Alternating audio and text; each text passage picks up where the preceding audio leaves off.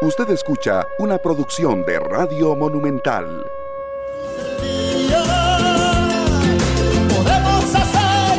Costa Rica, muy buenos días.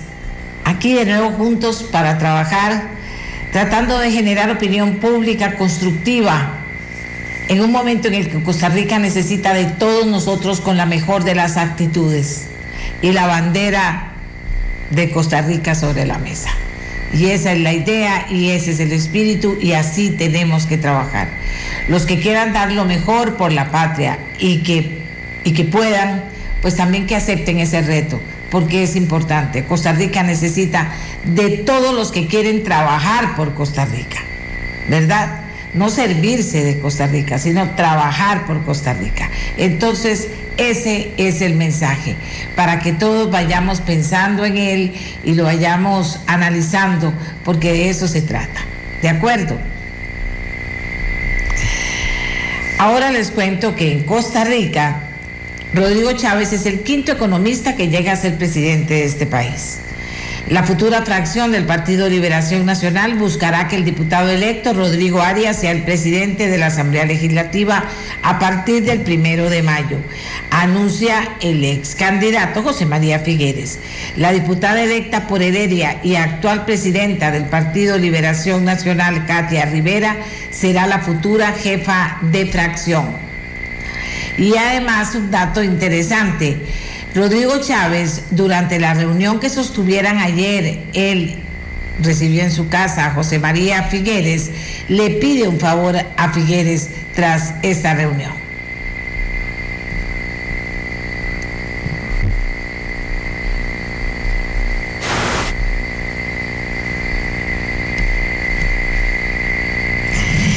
Los peajes que se cobran a lo largo de la Ruta 1 en Río Segundo de Alajuela y Naranjo registraron este martes 5 de abril su segundo aumento en un mes entre los 25 colones y los 175 colones en todas las categorías, en ambos puntos de cobro, debido a la devaluación del colón con respecto al dólar, ya que la estructura tarifaria, tarifaria que utiliza el fideicomiso Ruta 1, aprobado por la Autoridad Reguladora de los Servicios Públicos, contempla mecanismos de ajuste automáticos, tanto ordinarios como extraordinarios, las dos cosas, con el fin de mantener el equilibrio financiero del fideicomiso Ruta 1.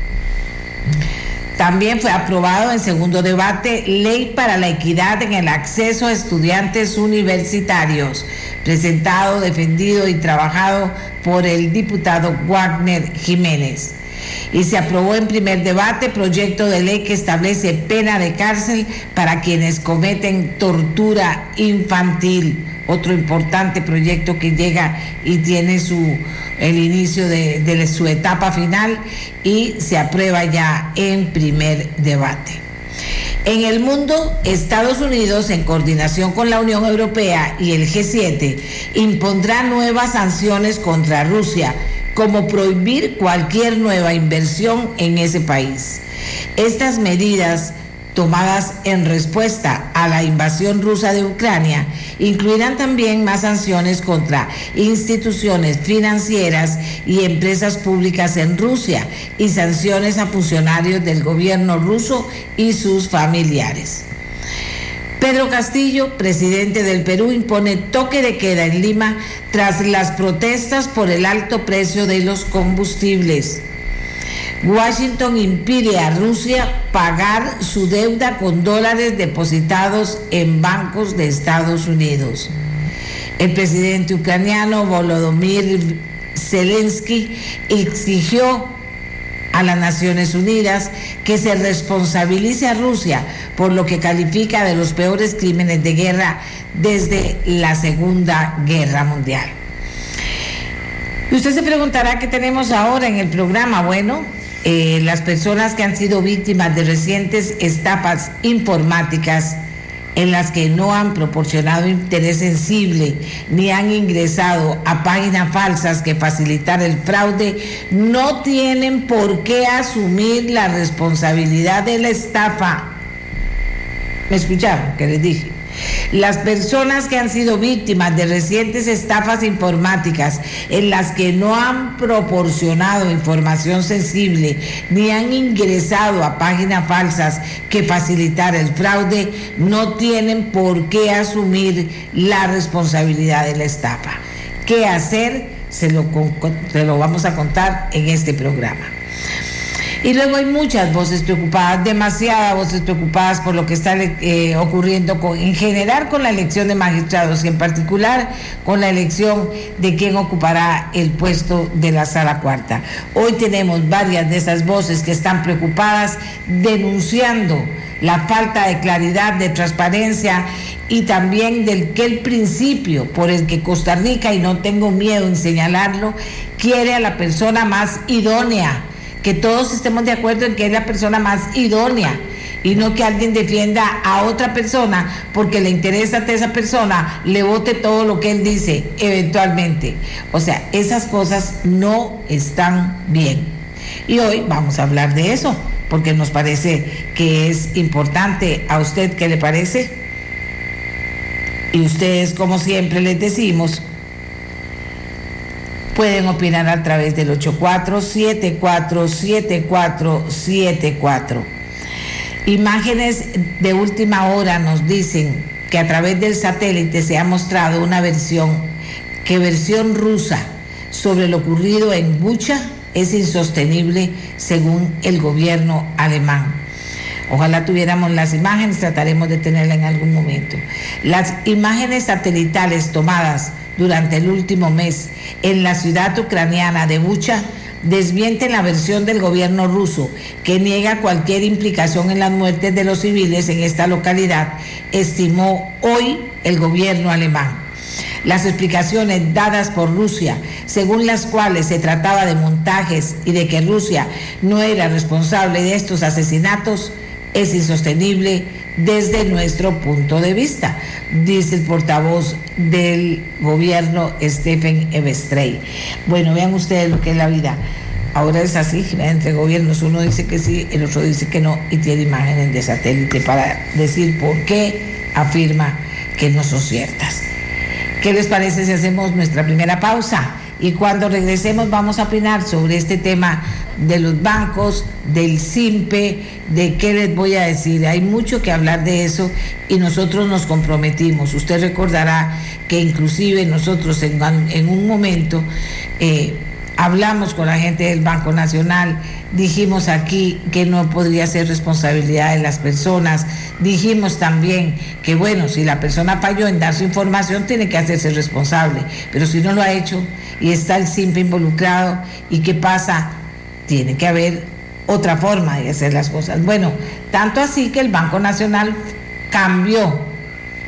En esa oportunidad nos decía, no, esto es responsabilidad de las personas, pero tuvo que terminar cambiando, tuvo que terminar cambiando y poner una herramienta adicional de seguridad para las personas que vayan a usar el SIMPE móvil.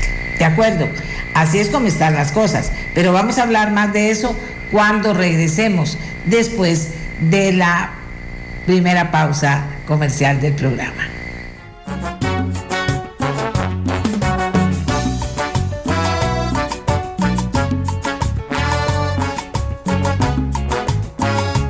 Compañero que nos escribe en el 84747474. Nos dice, eh, tenemos las peores carreteras de Latinoamérica solo superadas por Haití y nos dice, cobran por una carretera sin terminar y tienen el cinismo de aumentar los peajes. Aquí nos dice otra persona, desde mi punto de vista es inaceptable que el Banco Nacional afirme que su sistema no es vulnerable y que si una persona registra reducciones importantes y que si una persona registra reducciones importantes en su cuenta, esto debería aplicar para las especialidades de, para las especialidades. No la entendí, pero la primera parte sí se la copié bien y me parece que tiene razón. Y aquí siguen hablando, ven, es un, es un tema bonito con el que vamos a empezar, porque ahí está, todavía no se ha resuelto y se ha hablado miles de veces y entonces no es seguro. no pueden garantizar seguridad. Ahora que digan, bueno, digo yo, si usted prueba que fuimos vulnerados, si usted prueba que a usted usted no hizo nada para que eso pasara y resulta que tuvo un problema, bueno, entonces sí nosotros tenemos la obligación de responder. Pero en fin, hay muchas teorías sobre el tema.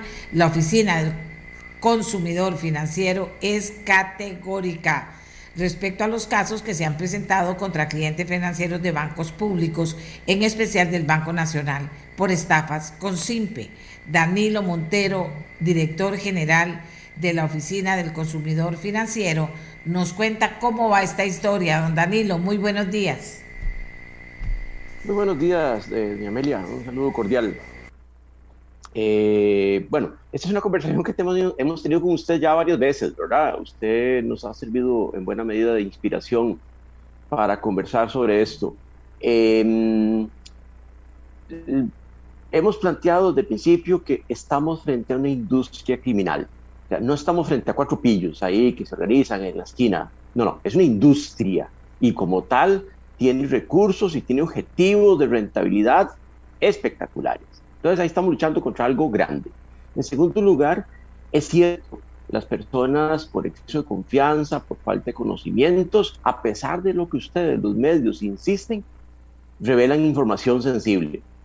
Ante eso no hay nada que hacer, las entidades financieras no pueden hacer nada. Pero ante lo que estamos hablando es situaciones en las cuales las personas no brindaron información, le sacaron plata, doña Amelia, de las cuentas sin ser avisados, sin ser notificados. Ahí hay parte del problema. Las personas no fueron notificadas. Posiblemente si hubieran recibido una notificación, habrían reaccionado a tiempo, pero es que ni siquiera recibieron notificación. Y por lo tanto, no es de recibo venir y decir es que un perito forense se va a encargar de decidir ¿Cuándo toma eso, doña Emilia? ¿Cuándo le va un perito forense a decir, sí, doña Emilia, usted le debemos 100 mil pesos, 200 mil pesos, un año, dos años, tres años? Ahí es donde nosotros nos preguntamos, ¿y quién va a defender a los consumidores? Ya el MEIC lo dijo, doña Cintia Zapata lo dijo muy claro, el Banco Nacional, en este caso, y posiblemente en cualquier otro caso que un banco le pase lo mismo, sería el responsable si no puede demostrar que eh, la persona suministró información. Eh, de manera que entonces no somos nosotros los que lo estamos afirmando. Las personas se dan cuenta que no hay plata en la cuenta porque están en el súper haciendo la compra, la quincena, y de repente les dicen, no, no hay plata en la cuenta, pero ¿cómo que no hay plata en la cuenta si me acaban de pagar el salario? ¿No? Las tarjetas rechazadas sin fondos. ¿Quién, le, ¿Quién protege al consumidor en ese caso? Alguien tiene que protegerlo. De verdad que entonces, esta es una conversación que no es contra el Banco Nacional, por supuesto, institución a la cual yo tengo un gran cariño, soy cliente del Banco Nacional, pero es que alguien tiene que levantar la voz, y posiblemente junto con usted, para que se defiendan a los consumidores. Vea, don Danilo, esto es, usted cuénteme algunos de los ejemplos, pero esto es de nunca acabar. O sea, pues sí. ¿Cómo se lo planteamos a la gente para que la gente pueda entender que si es responsable, es responsable? Pero es que aquí estamos con el tema de que eso no es así. De que no es así. Hay gente que no es responsable, que no dio información y entonces el banco no puede decir yo no fui. O yo estoy totalmente blindado a eso, don Danilo. Pero eso se tendría que acabar o no es así. La historia de todo el mundo es que las personas ahora meten la plata en el banco y no saben si lo van a hackear y lo van a, le van a quitar la plata siempre y cuando no dé información y la cuide ahí en el banco. Eh, así es, doña Emilia. En realidad, ¿cuánto tenemos de estar conversándolo con usted, verdad? No sé cuándo fue la primera vez que usted nos invitó. Yo creo que fue antes de la pandemia que ya estuvimos en una conversación. Eh, vamos a ver. Insisto, hay una industria, no nos estamos enfrentando a cuatro pillos, es una industria. En segundo lugar, las personas efectivamente tienen que tener gran prudencia con sus manejos financieros y con el manejo de sus claves. Antes uno, iba al banco con la libretilla, la libretilla de ahorros, y si esa libreta se perdía, yo estoy fregado. Ahora no, ahora es más complicado. Pero lo que estamos viendo hoy en día, en los últimos tres días, hemos, eh, del viernes a ayer, hemos conocido por lo menos 20 casos en donde la gente dice, yo no suministré, más, tenemos un caso de alguien que nos dijo, mi cuenta está bloqueada, no puedo usarla. Y cómo de repente me sacaron 100, 200 mil, no me acuerdo exactamente que esa persona les sacaron. ¿Cómo, ¿Cómo, le sacaron? Puede ser que desde luego es comprensible que un funcionario público tema, por supuesto, si devuelve una plata, eh, podemos entender que esa persona se preocupa, por supuesto. Pero de nuevo, ¿qué le decimos a estas personas, a estas 20 personas eh, que confiaban en una entidad financiera? De nuevo, hoy es el Banco Nacional, no pudo haber sido otra entidad. Y de repente simplemente esta quincena no pudo ir al súper, no pudo comprar. Y estamos hablando de casos de 200, 300, 500 mil colones. Puede ser que esa suma sea muy pequeña, puede ser que en efecto esa suma sea muy pequeña para, para cualquier entidad financiera, no digamos el Banco Nacional, para cualquier entidad financiera. Lo que no se vale es que simplemente le, le, digamos a la persona, mira, vamos a hacer una investigación, puede demorar de dos a tres, cuatro meses. ¿Y por mientras qué? ¿Por mientras qué hace esa persona? ¿A quién puede acudir? Vamos el tema, don Danilo, porque de eso hemos hablado en este programa con usted, con Raimundo y todo el mundo N cantidad de veces. ¿Qué hacemos en esta situación? ¿Por qué el banco no puede este devolver de inmediato? ¿Qué es lo que está investigando? Y lo más importante, ya averiguó algo el banco con tantos meses de investigar. Ya sabe dónde está el tema por el cual está pasando esto o no sabe. Es que esa es la raíz del cacho, porque si no vamos a seguir hablando y diciendo cosas y, resulta que no estamos haciendo nada de verdad, ni haciendo las preguntas correctas, ni pidiendo las respuestas necesarias. Porque, ¿cómo es eso, don Daniel? O sea, el banco ya, ¿cómo no va a saber? Y no sabe de dónde sale eso y qué, qué lo provoca. Una falla en el equipo que tiene el banco, una falla de afuera que se pueden meter los hackers por alguna puertica que tiene eh, digital las cuentas del banco es que eso es lo que yo creo que aquí se habla, se da vuelta y no se dicen, no se aclaran las cosas. Porque si ahora todavía da el banco ese recurso que está dando como un aporte de seguridad y vuelve a pasar eso, entonces, ¿qué hacemos, don Danilo? Es que ahí es donde yo siento que solo hablar por hablar no vamos a lograr nada. Ya sabemos todo eso que usted nos dijo. Lo primero, lo segundo, lo tercero, lo cuarto, ya lo sabemos. Y también entonces eso se resuelve en un minuto. Si la persona dio la clave, pues señora, no siga preguntando porque usted es la responsable. Pero si eso no es así, como yo sé que no es así, por eso yo volví a resucitar el tema hace un par de semanas o tres semanas aquí, porque conocí gente que me lo contó, me lo dijo, me lo comprobó. No le he dado nada a nadie y me robaron la plata de la cuenta. Después llamo al Banco Nacional y el Banco Nacional me dice, es responsabilidad de cada persona. Ok, por eso digo, sin embargo, el banco pone una, una adicional de seguridad. Pero lo que digo es que primero esa respuesta no es de recibo y segunda, ¿Cómo es que todavía tantos meses no han averiguado qué es lo que pasó las autoridades judiciales o la seguridad del banco? Me explico, don Danilo, es que si no, no estamos respondiéndole a la pobre gente que efectivamente alguno tiene eh, eh, los problemas de que tiene el dinero y no lo puede tocar porque hay una investigación, lo cual no es de recibo tampoco, eso no debería ser. Pero entonces, ¿qué hacemos? Esa pregunta suya, doña Amelia, eh, tiene tres, tres vertientes. En primer lugar, a diferencia de las entidades afiliadas a la Oficina del Consumidor Financiero, nosotros no podemos llegar a, eh, digamos, en el sentido figurado, a golpear un poquito el escritorio de los funcionarios del Banco Nacional. El Banco Nacional, ninguno de los bancos públicos ha querido afiliarse a la Oficina del Consumidor Financiero eh, nos parece que las excusas que se dan no son razonables, pero en fin, no, no podemos llegar, eh, no podemos obligarlos.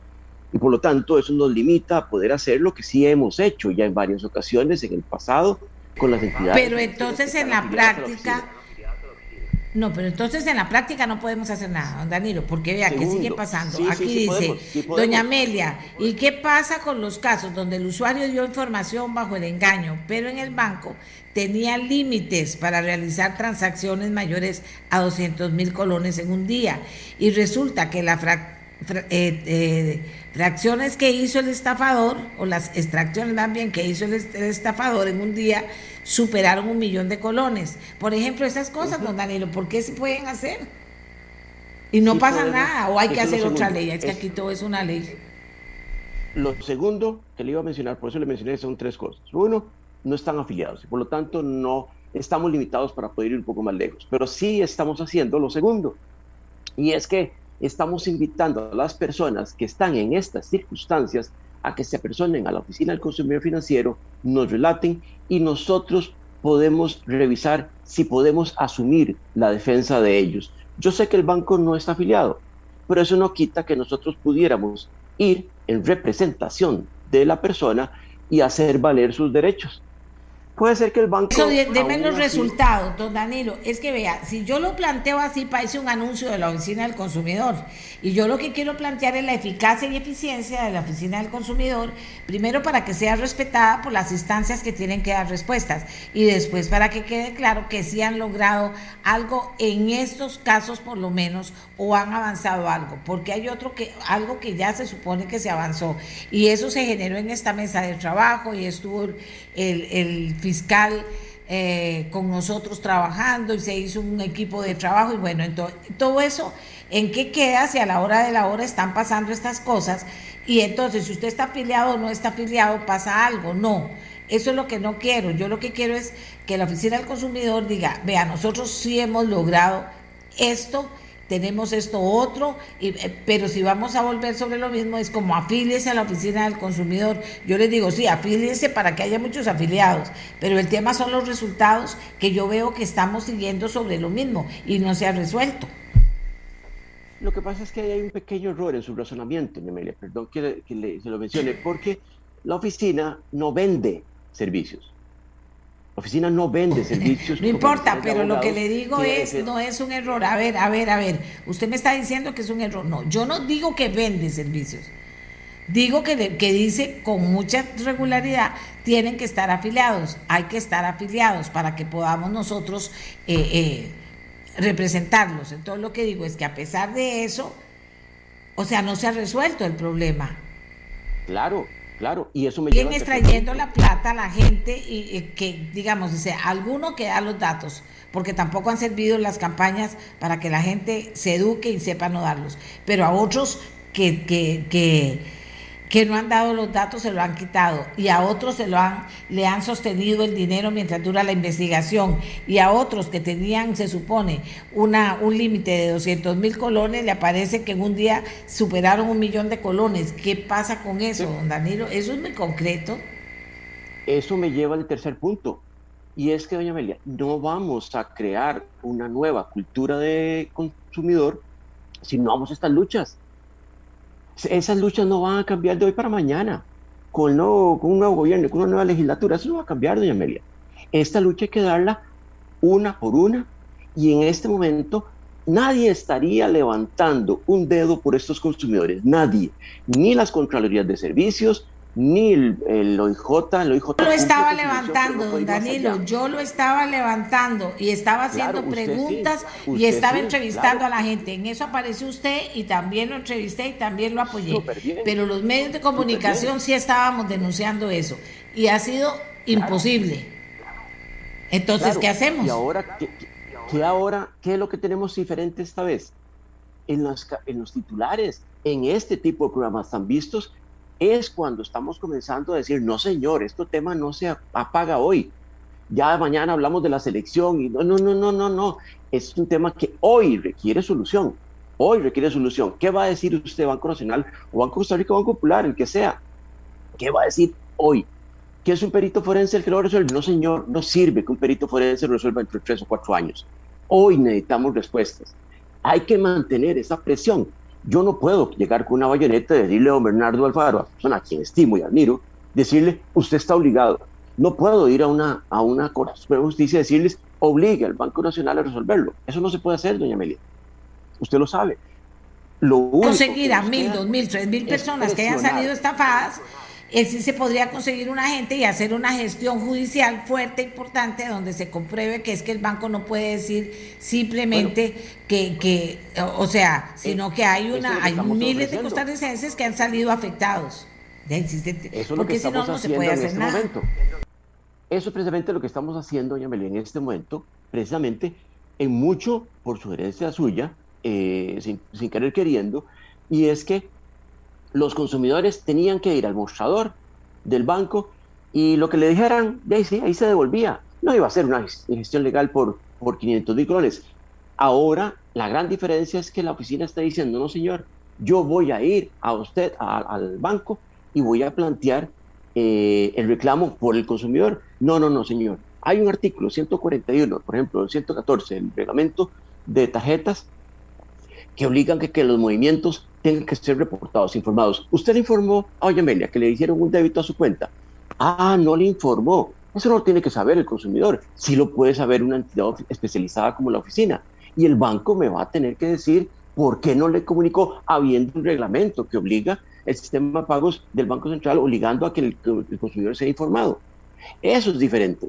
Eso es diferente. Si el banco aún así va a decir, es que por ley de, eh, de, administración pública no puedo hacer nada, ok, el problema está esto en otro lado. Pero entonces están en el negocio equivocado. Porque entonces resulta que entonces el consumidor, que es el que paga nuestros salarios, va a tener que esperarse años para resolverse. No, esto se acabó. La oficina, aunque no esté afiliada, la oficina va a comenzar a pelear y salir en los medios y si tenemos que sentarnos con el presidente de la Corte, nos sentamos con el presidente de la Corte, con el presidente de la Asamblea Legislativa y decirles, ahí hay un problema del famoso consumidor del que hablamos y decimos tantas cosas lindas, pero no hacemos nada. Pues la oficina no quiere quedarse de brazos cruzados claro, claro, eso yo lo entiendo, eso yo lo entiendo, pero pasa lo de Costa Rica. Nosotros todos hablamos, pero no hacemos cosas que sean contundentes y eficaces. No las hacemos. Aquí la persona dice, por ejemplo, por favor, pregúntele a don Danilo. Ya dice, pregúntele a don Danilo. Ya el Banco Nacional implementó el código de verificación, así que tenemos eh, cuántas denuncias fueran extracciones antes de eh, antes de esa fecha. Debería haber una tendencia a la baja porque ya está puesto el código de verificación. ¿Qué información tiene usted sobre eso, don Danilo? ¿Y las personas que le sacaron la plata antes del código de verificación? ¿Qué hacemos con ellas? ¿Qué hacemos Al revés, si hay una tendencia a la baja una vez que el banco puso el código de verificación. O si siguió el mismo fenómeno. Esa información no es pública. Yo hay bancos privados a los cuales les hemos impuesto sanciones, los hemos obligado a resarcir al consumidor, eso no lo publicamos. Eso se resuelve eh, y a la entidad financiera privada que le tuvimos que hacer, eh, obligarle a pagar una hipoteca por el cliente y la resolución se cumplió. Eso significa, pero no lo salimos divulgando, porque esa es la obligación de la oficina de cumplir eso. Con el Banco Nacional no lo puedo hacer. No puedo venir y decirle, devuélvale la plata a Amelia. No puedo hacerlo. Pero lo hemos hecho con entidades privadas. A entidades que están afiliadas, cooperativas y bancos que están afiliados. Los resultados ahí están. Lo que pasa es que no puedo ir más lejos con los bancos públicos si no quieren afiliarse. Ahora, insisto, esos mecanismos de control, de seguridad que están introduciendo ahora, posiblemente lo que nos sugiere es que, bueno, posiblemente hacían falta y no estaban. De nuevo, entonces yo pregunto, ¿Y qué pasa con las personas a las que le sacaron la plata porque no existían esos mecanismos de seguridad? Perfecto, excelente. Es más, estos controles deberían estar bien. Aquí me pide la gente que, le pregunte cuántas denuncias realmente de cualquier tipo de banco han recibido ustedes en la oficina del consumidor y cuántas han resultado positivas, o sea, cuántas han tenido una respuesta positiva que le pide Eso esos números, lo, me lo publicamos en el informe anual, el informe anual del 2021, por, lo, por ejemplo, le, menciono, eh, en la oficina se resolvieron 2.600 gestiones el año pasado. Eh, el 69% de las inconformidades se resolvieron a favor del consumidor. 69%.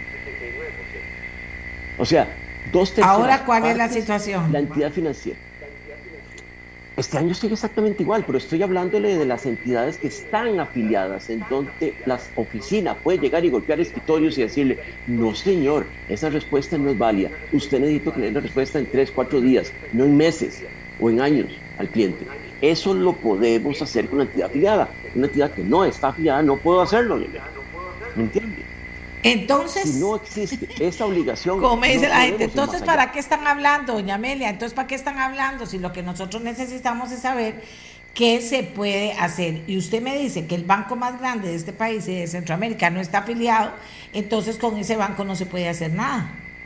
Ejercer esta presión, esta presión junto con usted, esta presión hay que hacerla. Esta presión hay que hacerla. No simplemente reunirnos y conversarnos y que nuevos controles y que el SQL y el AC400. Eso no dice nada. Eso no dice nada, doña Amelia.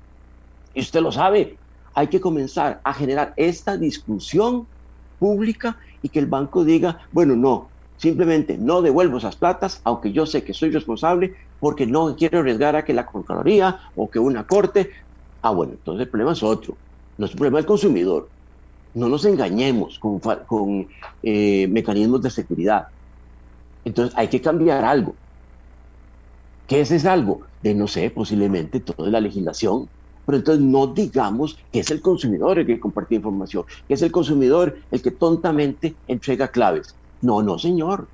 Y si no es el consumidor, ¿por qué el banco no le devuelve la plata? Esa es la pregunta que deberían hacer. Muchísimas veces no es el consumidor, eso ya está comprobado. Bueno, ahora, ahora, gracias a Dios, estamos teniendo esta discusión, Amelia. Me parece que enhorabuena. Yo sé que don Bernardo de posiblemente no soy la persona más eh, querida por él en este momento. Pero ¿qué quiere que le diga? Que me quede callado porque no puedo hacer nada. No, no nos vamos a quedar callados, doña Amelia.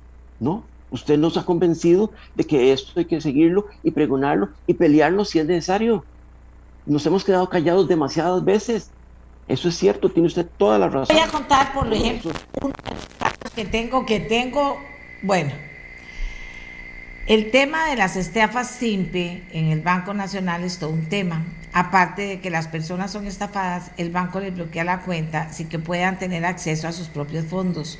El banco les pide una liberalización de responsabilidades, etcétera, etcétera. Lo digo porque tenemos un compañero en esa situación. Él y su esposa, ya que sus cuentas estaban ligadas. Tal parece que el banco es muy lento y los usuarios no están recibiendo respuestas prontas aparte de que todas las responsabilidades del usuario. Me refiero a que el banco es súper burocrático. Una semana sin acceso a las cuentas propias del cliente. Increíble. Perdón. Increíble. Y eso digo yo. ¿Me entiende, don Danilo? Esa es la vida, esa es la realidad. Entonces ahí tampoco se puede hacer. No, es que si usted me dice, don Danilo, que no se puede hacer nada. No, sí y que cosa que yo no creo. Ojalá que el presidente, alguien le diga al nuevo presidente electo, porque él sabe mucho esto de finanzas y cosas. Yo no sé si, si, eh, entonces, ¿cómo hacemos? Porque lo más importante de esto es resolver y entonces no estamos resolviendo, porque sigue pasando esto, vea usted, esta es la historia, es la vida, es la tragedia humana y el banco lo está propiciando. Y eso en Estados Unidos también, ese banco cualquiera que propicie hacerle un daño a una familia que tiene sus cuentas ligadas en un banco, que trabajan los dos y ahí reciben el salario y que lo tienen varado para hacer todos sus gastos y todo, es una afectación no solo real para los pagos y atrasos que va a tener, sino que también es una afectación psicológica y de muchos problemas para su familia. Entonces, si usted me dice que en este país pasan esas historias y no se puede hacer nada, entonces ahora sí me tengo que buscar gente que me diga qué hacemos, porque esto no es de hablarlo, esto son cosas reales que pasan. Y si alguien se niega, pues a ver que no se niegue, que no tiene que ser transparente este proceso, don Danilo. Y no puede ser que esto pase, esto es una tragedia que le está pasando a unas personas y a otras más también. Así a mí me dieron ganas de llorar cuando lo leí. Le, agrego otro. No, a mí lo que me da es coraje, ya, ya no es ganas de llorar, lo que me da es coraje. Yo no estoy en lo que está usted. Yo por eso le digo, usted está ahí metido en la oficina del consumidor. O sea, ¿qué sigue? ¿Qué hay que hacer? ¿Qué sigue? Hay un tema adicional, hay un tema adicional que la gente tiene que conocerlo. Costa Rica se involucró, está afiliado a la OCDE.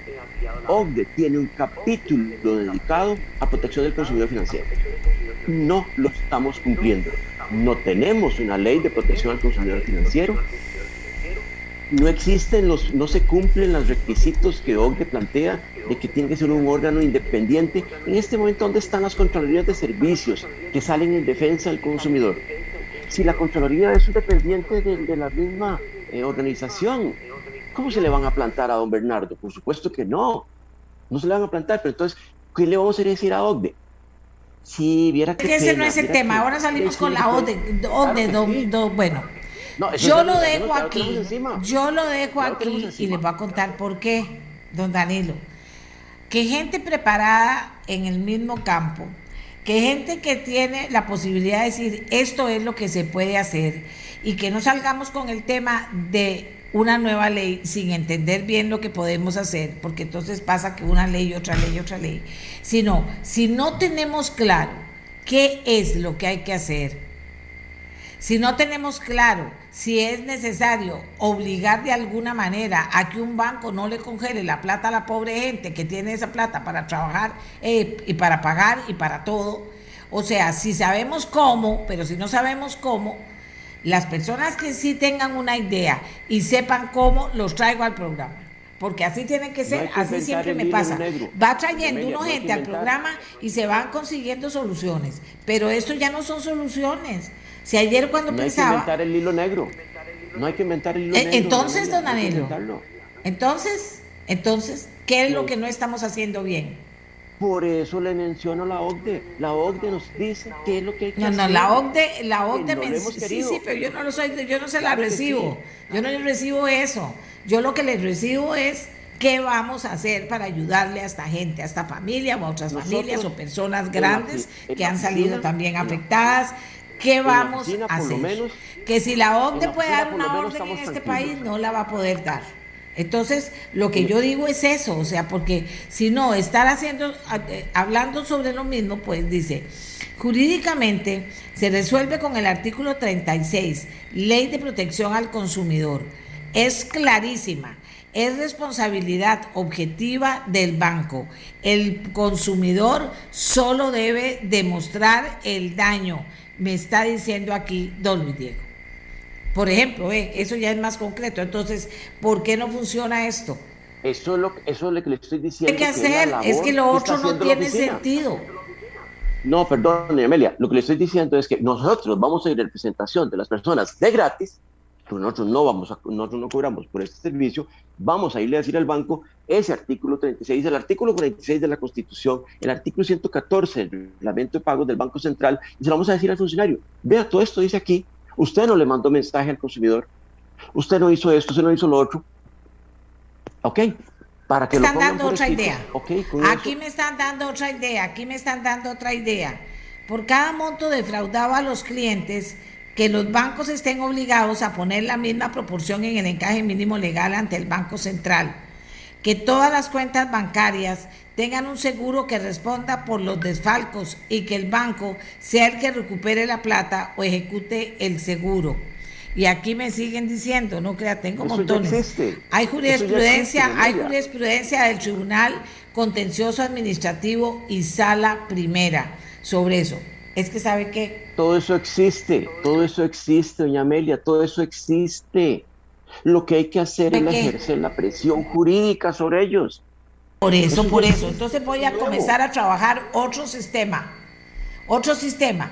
Le vamos a decir a la gente ¿Qué abogados se dedican a esto para ayudarles? Y decirle a los abogados, de ganen plata, pero no los platales. Apoyen a esta gente para que esta gente lo pueda hacer si hay ley que se haga. O díganle al país que no hay ley que se haga, que, que no hay ley para hacerlo. Porque entre tanto, más leyes, yo no voy a, decir que hagamos más leyes. Para nada voy a decir que hagamos más leyes si estamos hasta la coronilla de leyes. Pero sí me preocupa la historia que les conté. Yo la historia que les conté o sea, ¿qué hace usted que me está oyendo y su esposa que tienen una cuenta mancomunada, que ahí les llega el salario para pagar todo lo de la casa? Si les pasa eso, ustedes ponen la denuncia y le dicen que tienen que esperar y el banco no les resuelve inmediato. ¿Qué hace, señora y señor que me oye? Porque es por ustedes que estoy hablando. ¿Qué hace, señor y señor que me oye? Ni la SUJEF. ¿Se pone usted a pensar en eso? Ni la SUJEF tiene poder, ni la SUJEF tiene este poder. Doña Amelia. Imagínese. Bueno, pero vamos a ver qué podemos hacer, porque no soporto hacer programas en que no tengo soluciones. Esta presión de este programa, la presión de este programa es fundamental. Esta presión es esencial. Esta presión es indispensable, súper, súper importante.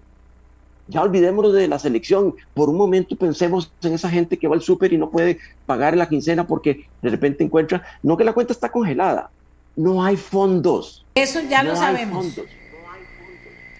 Pertenecer a la OCDE fue simplemente querer figurar, dice el señor. No, es que ya estamos, está, o sea, la conversación está agotada porque de sí, todo lo que yo ahí está, hay ley, se puede, pero entonces no se puede, porque no se puede, y entonces la OCDE aparece, y entonces ahora decimos, bueno, hay que hacer una nueva ley, pero ¿qué estamos haciendo en este país? Jugando de abogados, jugando al derecho. Si se puede y hay ley, no importa que sea el Banco of America, no importa que sea el Banco de Rusia, no importa que sea todo el Banco Europeo junto, debería, si hay ley, cualquier banco responder a lo que plantea la ley y hacerlo fácil, no difícil. Porque si el banco hace eso, pues deja a la gente, tras que los deja sin plata, ¿con qué van a pagar un abogado? Tienen que esperar a que haga lo que el banco quiere, que es espere, espere, espere. Y después te pregunta, y sabes que tengo 2.500 casos que resolver. Esa no puede ser, no es de recibo. Es que ya es demasiado, Costa Rica. Yo no sé cómo lo ven ustedes, pero es que es demasiado. Vuelvo a decir, piense en una persona y su esposo, su esposo y su esposa que tienen una cuenta mancomunada y los dejan sin un 5. Porque recibieron su sueldo y se lo llevaron. Piense, piense.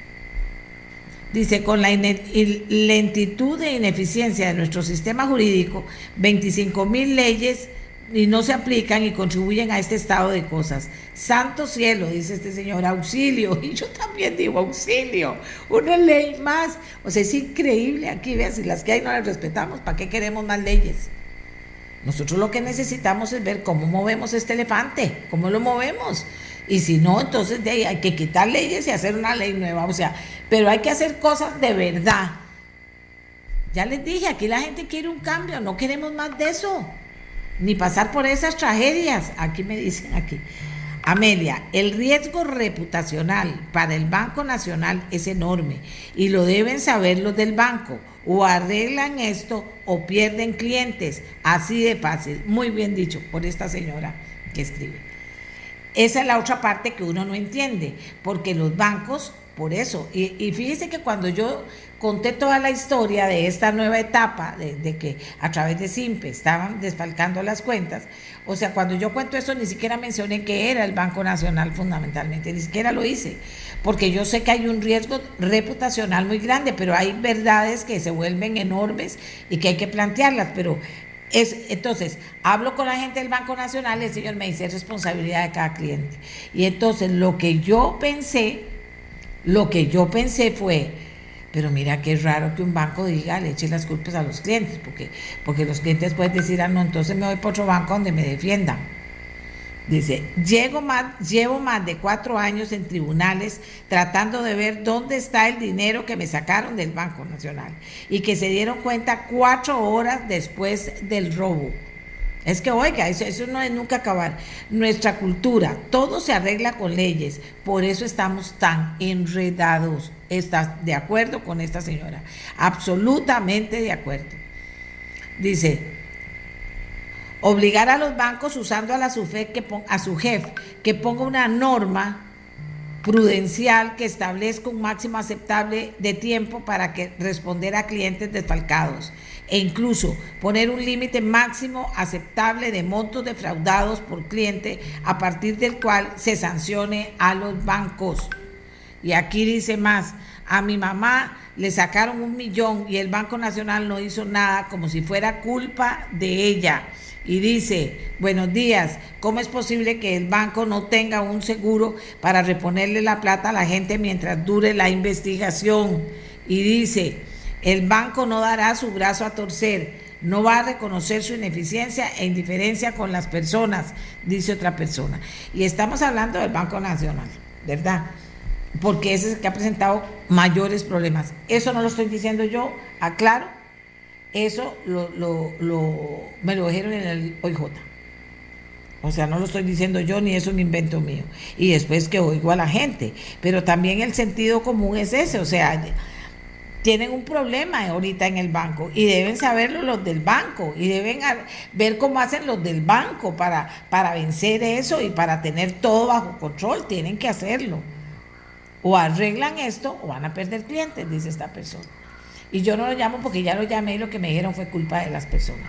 Entonces, si es real, y yo sé que uno con estas cosas se busca un tema, todo un tema, porque hay gente que se molesta, que por qué yo hago esto, y que por qué no me doy cuenta que puede ser consecuencias. No, yo me doy cuenta de que está trayendo consecuencias a miles de personas y con qué derecho yo tengo guardada mi plata, te la roban y al final nunca la, pasan años y no la puedo tener de nuevo conmigo. Inventen algo, hagan algo, aquí mismo, vea, han dado, han dado, vea que han dado aquí hasta cosas para hacer, aquí han dicho hasta cosas como hacer, que el banco se ponga las pilas, con todo respeto, querido banco de todos los costarricenses, obligar a los bancos usando su, su JEP que ponga una norma prudencial que establezca un máximo aceptable de tiempo para responder e incluso poner un límite máximo aceptable de montos defraudados por clientes a partir del cual se sancione a los bancos, que todas las cuentas bancarias tengan un seguro que responda por los desfalcos, por cada monto defraudado a los clientes que los bancos estén obligados a poner la misma proporción en el encaje mínimo legal. O sea, solo una persona me dio cuatro, ahora tengo otras ahí que, que lo puedo leer. Pero aquí el tema es que no haya más historias de estas. Ahora, si la persona es responsable, el banco tiene que tener también, las gentes de estas, de las APPs y de lo que sea, tiene que tener algo claro para decirle, no señora, no es de recibo, no, no, nosotros, fue usted la que dio el, fue usted la que dio el número, fue usted el que, el que expuso la, la, la clave, lo que usted quiera porque entonces, ¿a qué mundo vamos a vivir? Si estamos ahora digitalizados, si usted está casi a merced de lo que diga cada banco, tiene que tener mucha confianza. Pero ¿qué vamos a hacer? No se puede guardar la, plata debajo del colchón. Viera cuánta gente me ha dicho. Eh, ¿Cómo se va a guardar? ¿Cómo guardo la plata bajo el colchón? Y una señora me dijo, no, doña Amelia, vea, dice, yo sí guardo la plata acá debajo del colchón. Dice, yo tengo una caja donde la guardo. Dice, y cuando tengo cierta cantidad de dinero, entonces voy al banco a, depositarla. Viera usted, dice, por dos mil o tres mil dolarillos, todo lo que tengo que firmar, hacer y poner. Y me dice, pero yo sí tengo la plata, lo que pasa es que ahora estoy horrorizada. Imagínese, es que por eso yo cuento todo esto, porque esto es humano, es verdad, es realidad. Y entonces yo me siento agobiada de que la gente me diga, pero doña Amelia, por Dios, ¿qué hacemos? ¿Qué hacemos? Y yo pienso, ¿qué hacemos? Díganme qué hacemos. Piensen los bancos, los vuelvo a traer. Traigo al equipo del Banco Nacional que venga y nos diga qué opciones, pero con, con, con ¿cómo se llama? Con, con creatividad, usando la tecnología, o sea, que, que, no tenga que angustiarse en la gerencia del banco porque los que tienen a cargo esto no se ponen las pilas.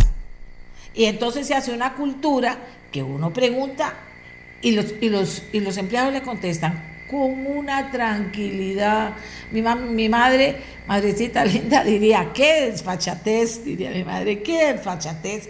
Le contestan como si nosotros no estuviéramos pagando por todo lo que ese banco nos da. Así es. Bueno, con cualquier empleado público si estamos hablando de bancos públicos. Y en los privados también estamos pagando por todo el servicio que, recibimos. Entonces, Costa Rica, este es un tema. El Banco Nacional y todos los bancos públicos y todos los bancos privados. Eh, eh, tiene un tema ahora encima, no se lo va a sacar. Y fíjense que después de que yo di la noticia, sin hablar del Banco Nacional, los otros medios fueron repartiendo, eh, dando más información y ya hablaban del Banco Nacional. Por eso ahora hablo del Banco Nacional. Y sí que me manden recaditos, eh, ¿verdad? Que, como así, pero ya mira, ¿cómo se le ocurre hablar de eso? ¿Cómo? ¿Cómo? A mí se me ocurre hablar de esas cosas. Esas son las cosas que me gusta hablar. Y esas son las cosas, las, las, eh, peleas que nuestra voz quiere dar. Lograr que haya una respuesta para esto y que no me digan, ah, no, es que están en la cárcel. Y es que montaron en un aparato ahí en la cárcel y no podemos con eso. Entonces cerremos los bancos y hagamos otra cosa, pero no se puede. Entonces, que los bancos sean creativos, la gente que tiene, maneja esto. Ah, mira, hubiera llamado a Hernando Valverde, ahora lo voy a poner a, trabajar en eso. ¿Qué está pasando en el mundo con esto? ¿Y qué son las cosas que se pueden hacer? Porque necesitamos soluciones. No voy a haber perdido tanto rato en el programa sin tener soluciones y las tienen que dar ahí, concretas. Aborrezco la burocracia no creo en la burocracia y le digo burocracia. Y cada vez que algo se burocratiza, Santa María, Madre de Dios. Y entonces hay burocracia aquí que, que, que, se comunica con la burocracia de aquí, que se comunica con la burocracia de aquí y Santa María. Ahí ya no se pudo hacer nada, señores. Y eso me duele. El, eh, eh, dice aquí, pero doña Amelia, usted no ha dicho algo importante. Por todo cobra el bene. Por la clave de su PIN que ahora le van a pedir en los negocios, cobran 3 dólares, negocios redondos. Eso no lo debería aceptar nadie. ¿De qué le digo yo? A mí me dicen eso y digo, no voy a poner, poner nada. Así no es. Vean, otro problemón. Otro problemón. Y dígame que me tengo que quedar callada. ¿Ustedes creen que yo me debo quedar callada? ¿O que debo hablar? Porque depende de ustedes. Si ustedes dicen, no, doña Amelia, mejor no toque ese tema, yo no lo toco. Pero todo lo que me dicen ustedes aquí es que lo tomen. ¿Ve? Que, o sea, ¿cómo es eso? Eso no puede ser. Uy. Tener la plata en el banco es carísima, doña Amelia. Cobra más por administración del servicio de lo que pagan por tener ahorros. No motiva usar el banco, dice una señora. Con los usuarios hay que invertir en prevención En prevención, que por mucho es más barato que subsanar el problema. Dice, traiga el dato, sí, lo voy a traer. Traiga el experto de datos que trajiste cuando la UPAD. ¿Quién me dice esto? Don José, sí, aquí hay que caminar. Dice, caiga de espaldas. Mi pareja se pegó un premio pequeño, lo depositó, duraron ocho días para depositarle el dinero decidimos trasladar la plata a una entidad privada. La entidad privada nos pide que el banco nos dé una constancia de que fue un premio. El banco nos dice que debemos ir a la Junta de Protección Social. Vea, eso se lo voy a mandar al banco. Aquí está, se lo voy a mandar.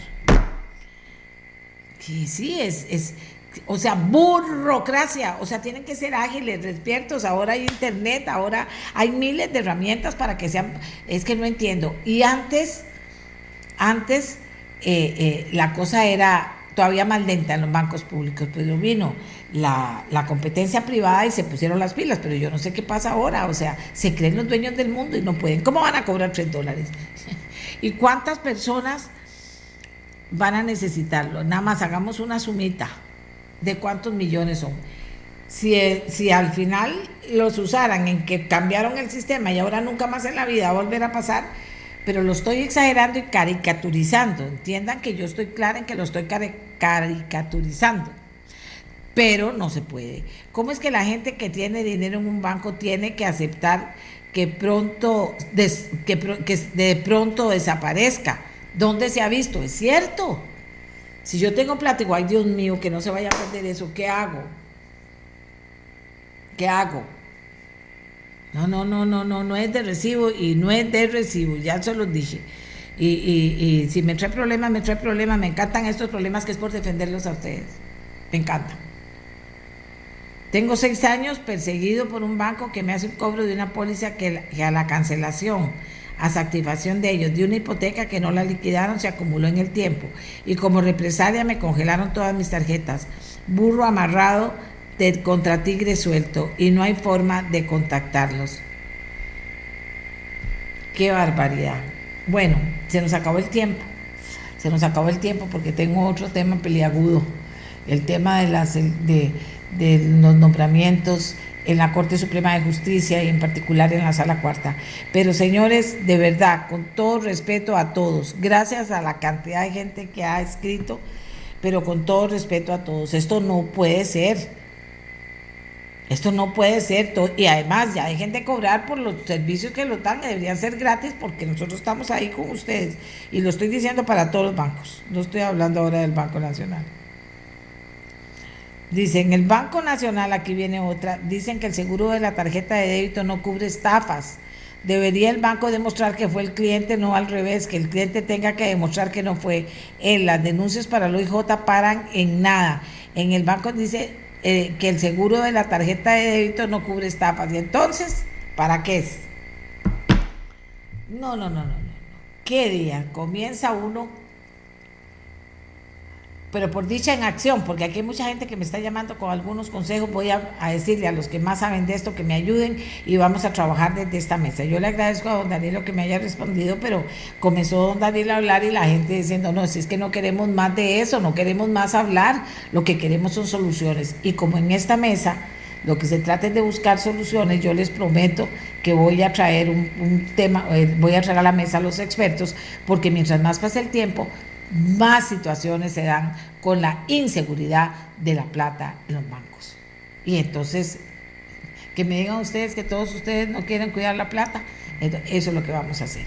La Oficina del Consumidor Financiero, yo sé que sigue con su trabajo, no creo en más leyes, por favor, no hagamos eso, porque Costa Rica ya no puede con más leyes. No se trata de más leyes, se trata de, ubicar la ley, se trata de que cada quien ocupe su lugar, se trata de que tampoco los bancos son por así solos y hacer lo que les da la gana, tienen que tener ciertas normas que respetar y en esas normas tenemos que estar de acuerdo los costarricenses si son bancos públicos, porque son bancos de los costarricenses.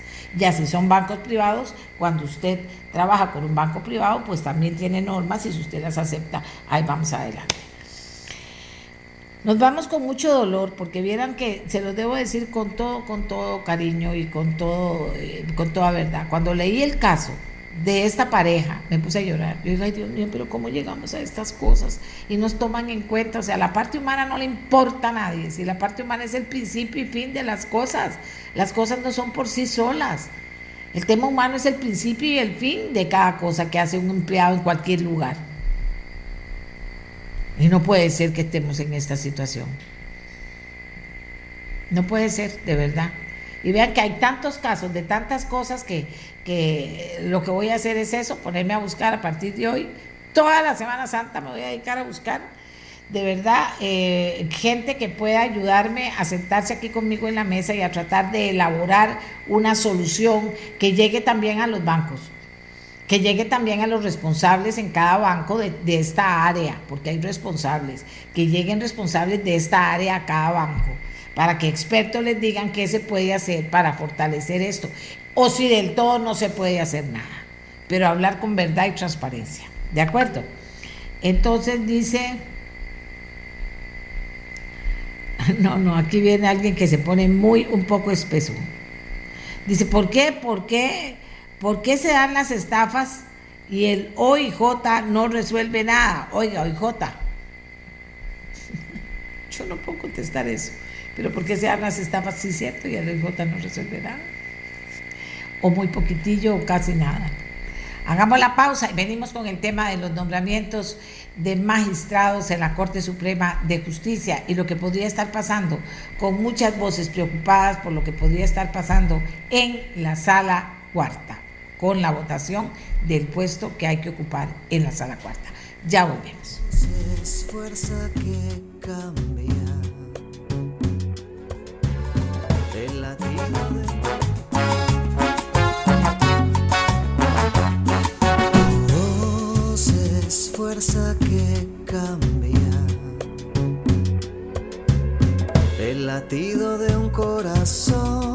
Vamos a ver, aquí hablamos mucho de idoneidad, aquí hablamos mucho de gente que esté preparada, de gente que sea proba, honesta, con carreras totalmente eh, con calificación 10 en la medida de lo posible para que impartan la justicia al más alto nivel. Se supone que eso es la idea y se supone que los costarricenses queremos que eso pase, pero eso no, lo no depende de nosotros, depende finalmente de que lleguen de, todo un proceso, ¿verdad? y que a veces llega un punto en que comienzan las voces a caminar y a decir, pero ¿cómo es posible? Parece que los votos los va a tener tal persona que no está calificada, que hay otra muy bien calificada y no los tiene. Y parece que es que hay personas ahí que manipulan las cosas porque hay personas que quieren eh, eh, eh, puestos que entonces eh, consiguen los votos de esa manera, poniendo gente que no es la más preparada, porque si fuera la más preparada no votarían por ellos. Y todo ese tipo y esa maraña que se arma. Cuando es administración de justicia y al más alto nivel, yo creo que tenemos que prestarle atención. Entonces, en este momento está pasando precisamente, faltando un nombramiento, si no me equivoco, en la Asamblea Legislativa. Y entonces está, hay muchas voces preocupadas por lo que está pasando. Yo como siempre tengo un foro excelente, no sé ni siquiera por quién empezar, pero voy a dejar a don Rubén Hernández, a quien le pedí que estuviera con nosotros, que escuche un poquito las preocupaciones para luego retomar con él el tema, para, tomar con él el tema. Tengo a Marcia Aguiluz, que integra el Foro de Justicia, litigante ante el sistema interamericano en casos de independencia judicial, a la abogada Evelyn Villarreal, coordinadora del informe Estado de la Justicia del, Estado de la Nación, posiblemente se nos una a Diana Orocu, presidenta de la Asociación Costarricense de la Judicatura, y le pedí a don, Hernández Rubén Hernández Valle que nos ayude a ubicar el tema. Es abogado constitucionalista, tiene toda la historia de trabajar eh, en relación a la justicia en este país y es un hombre comedido e inteligente para poder hacer aportes. Entonces le voy a pedir a él que nos espere un poquito a que, por ejemplo, comencemos con las preocupaciones que en este momento hay sobre los nombramientos que faltan por hacer en la Corte Suprema de Justicia y aterrizar después en particular en la sala cuarta. Marcia Aguiluz, buenos días, adelante. Los saludo a todos, comienza usted buenos días a todos y todas y muchas gracias, doña Amelia, por la invitación y por abordar este tema que es tan relevante y que nos debe interesar a todas las personas en este país. Eh, como usted bien en este momento el, el Congreso tiene pendiente nombrar a una persona para la sala constitucional. El tema de nombramientos de magistraturas viene siendo de preocupación del Foro de Justicia desde hace ya algún tiempo. Lamentablemente, eh, de acuerdo con las obligaciones que tiene el Estado de Costa Rica, los procesos para nombrar estos altos cargos deben ser procesos que sean objetivos, que sean razonables, que cumplan con la publicidad, con la transparencia y que garanticen la igualdad y no discriminación y ha ocurrido en el pasado casos donde eh, hacen procesos que realmente no cumplen con esas características. Por ejemplo, personas muy bien evaluadas académicamente que de pronto en la entrevista les ponen un cero. Entonces ha habido, pues tanto el Foro de Justicia como en su momento paneles de expertos han señalado la preocupación porque no necesariamente en las ternas llegan las personas mejores calificadas, eso que usted llama las personas idóneas. ¿Quiénes son personas idóneas? Bueno, personas con atestados académicos impecables, personas con experiencia en la materia, ¿verdad? Si ahorita se está nombrando a alguien de la sala constitucional, pues uno quisiera ver a una persona constitucionalista, con conocimiento en derechos humanos, personas honorables. Usted señalaba ya algunos de los criterios que implican estas personas, digamos, idóneas. Eh, y lamentablemente esto no siempre es considerado en la Asamblea Legislativa. Otro de los problemas que hemos evidenciado es que el voto se hace secreto. Entonces resulta que no sabemos eh, por quiénes votan, pero además no sabemos por qué votan por ciertas personas. Y se han dado casos donde hay personas muy bien evaluadas que quedan regadas por otras personas que no estaban tan bien evaluadas. O como vimos en, un nombramiento hace algunos meses, que no se escogió a una persona la mejor calificada porque resulta que había trabajado en algún momento con un ex magistrado. Entonces, ese tipo de arbitrariedades no son buenas para nuestro sistema y para la elección. Eh, en este caso, eh, yo creo que el proceso para elegir a, a, esta vacante en la sala constitucional ha dado como resultado mujeres muy bien evaluadas. Entonces, si vamos al tema de idoneidad, resulta que hay mujeres que cumplen con todas las condiciones de idoneidad y que resulta que tuvieron las mejores calificaciones. Pero, ¿qué es lo curioso que está pasando? Que de pronto envían a la terna al Congreso, al plenario del Congreso, a hombres que no estuvieron tan bien evaluados pero que resulta que los están metiendo supuestamente cumpliendo con el principio de paridad, que en realidad es una interpretación muy burda porque la paridad aplica en favor del género que ha estado históricamente discriminado, que son las mujeres. Y además no se está considerando que la sala constitucional en este momento solamente tiene una mujer. Entonces es inconcebible que siquiera se considere nombrar a un hombre cuando hay mujeres que están siendo las mejores calificadas. Por ahora lo voy a dejar ahí, luego me gustaría hablar, digamos, de por qué tendría que ser una mujer, y no solamente porque hay una subrepresentación, sino porque hay obligaciones que tiene Costa Rica para avanzar hacia la igualdad. Pero quisiera por ahora dejarlo hasta acá. Gracias, doña María. Gracias, Marcia. Evelyn Villarreal, coordinadora del informe Estado de Justicia, el Estado de la Nación. Adelante. Muy buenos días, Amelia, y a los, a los invitados hoy. Em, quisiera, bueno, destacar también que hay que decirlo con todas las palabras, el sistema que nosotros tenemos de nombramiento de magistraturas no garantiza que se nombren personas idóneas. O sea, ese es, y además esa es una eh, conclusión después de un periodo de investigación de, de, más de seis años de estar el Estado de la Justicia dándole seguimiento al nombramiento de magistraturas. Y, y tal vez para, para no eh, repetir lo que ya dijo Marcia, con, la que concuerdo, lo que yo quisiera traer a la mesa es la importancia de qué es un magistrado, qué es una magistrada y qué hace, y el enorme poder que está en sus manos una vez que lo nombran porque creo que a veces eso se, se, invisibiliza, ahora no, no es cualquier puesto, es uno de los puestos de, de la administración pública con más poder. Es que una persona magistrada cuando llega a la Corte Plena es, para empezar, la máxima autoridad jurisdiccional, dice la última palabra de los procesos judiciales que cualquiera de nosotros puede tener, ¿verdad? Es lo que dice, incluso puede corregir a los jueces, ¿verdad? De las primeras instancias y decir, no, lo que la sentencia del juez de primera instancia está equivocada. Ahora, imagínense en el poder, es la última palabra jurisdiccional, es también, los magistrados son también los que ven los casos de las personas que ocupan cargos de supremos poderes. Si un caso penal llega de un ministro, de un diputado, va directamente a la sala de lo penal, ¿verdad? Entonces, ahí también tienen otro, otro enorme poder en la parte jurisdiccional.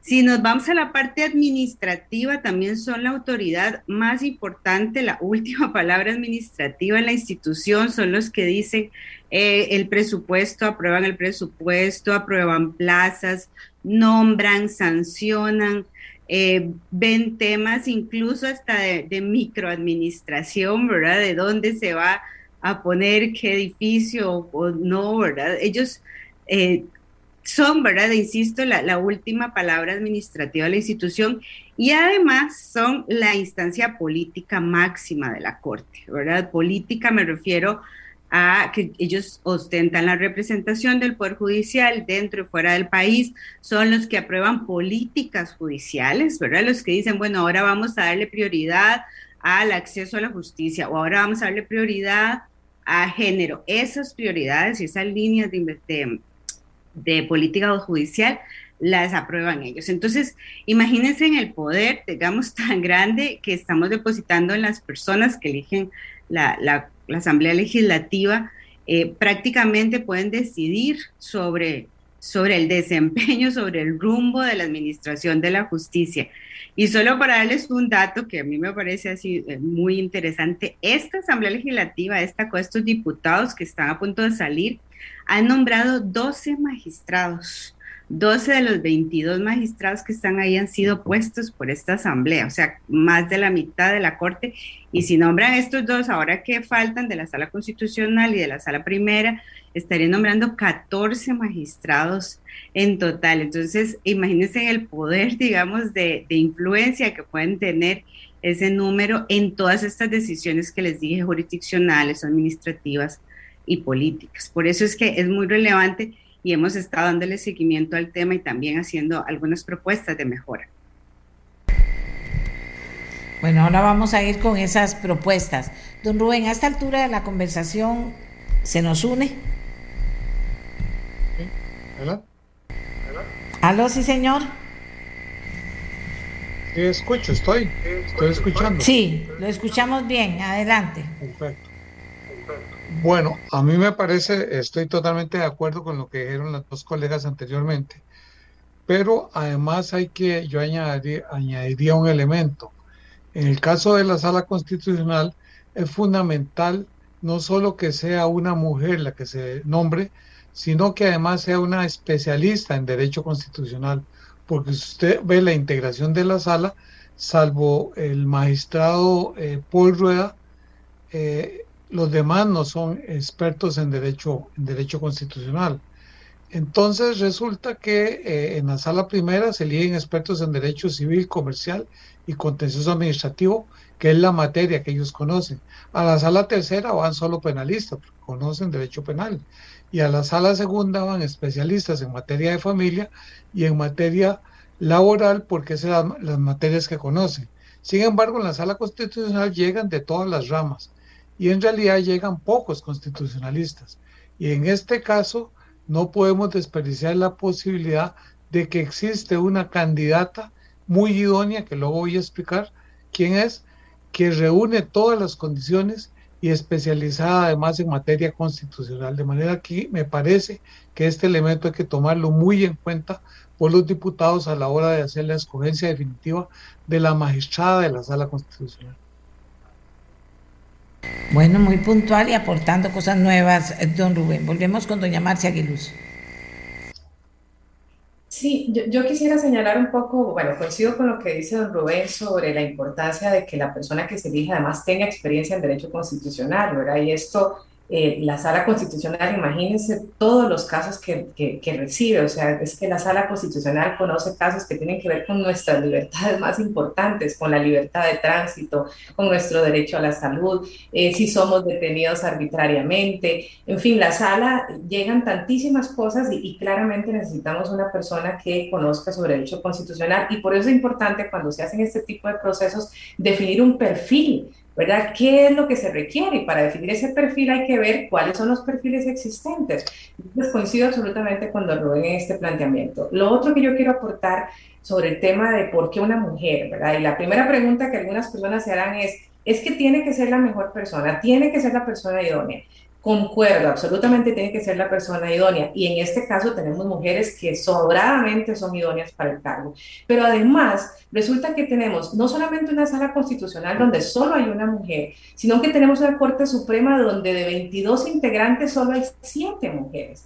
Y resulta que Costa Rica firmó tratados internacionales, por ejemplo, eh, la Convención contra toda forma de discriminación contra las mujeres, la Convención Americana sobre Derechos Humanos, donde Costa Rica se comprometió a avanzar hacia la igualdad. Y avanzar hacia la igualdad también implica que en estos órganos tan importantes para el país haya al menos paridad, o sea, haya al menos igualdad de hombres y de mujeres. ¿Y eso por qué es importante? ¿Qué tal si usted, persona que nos escucha, si usted mujer, va a presentar un caso que tiene que ver con su derecho a la salud frente a la sala constitucional y tiene que ver con su derecho de salud y reproductiva, tiene que ver con sus ovarios, tiene que ver con sus úteros, pero resulta que quienes conocen ese caso son, son hombres? Que no puede saber cómo una mujer se siente cuando le duele el útero, por ejemplo.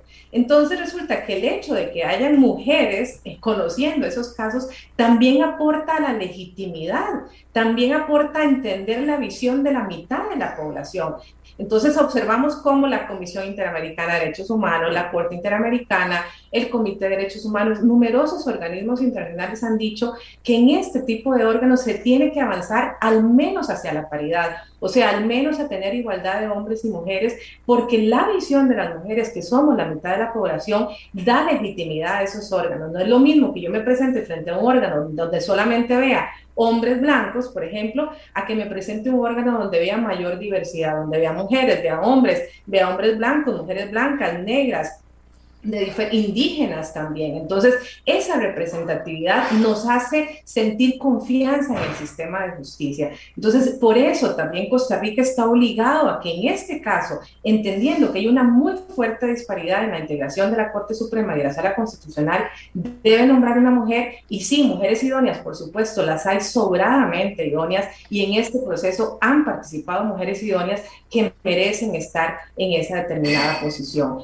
Eh, en, términos, bueno, por ahora quisiera dejarlo así para escuchar a mis otros colegas.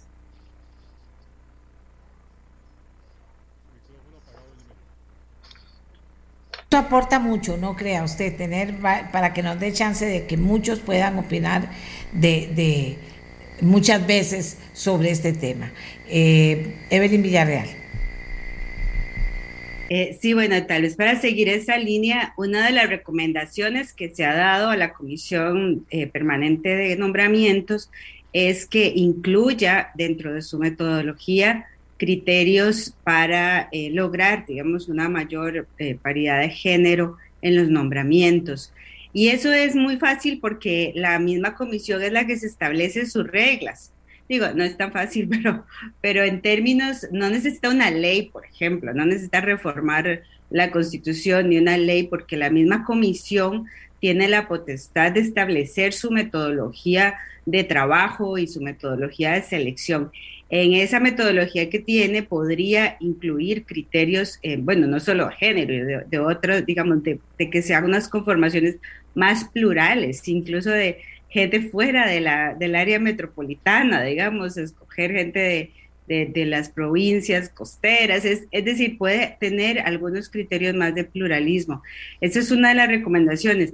Lamentable, y, y esto viene, doña Amelia, le cuento también por una brecha que está ya está registrada y documentada que hay a lo interno del Poder Judicial entre el acceso de hombres y mujeres a puestos de jerarquía.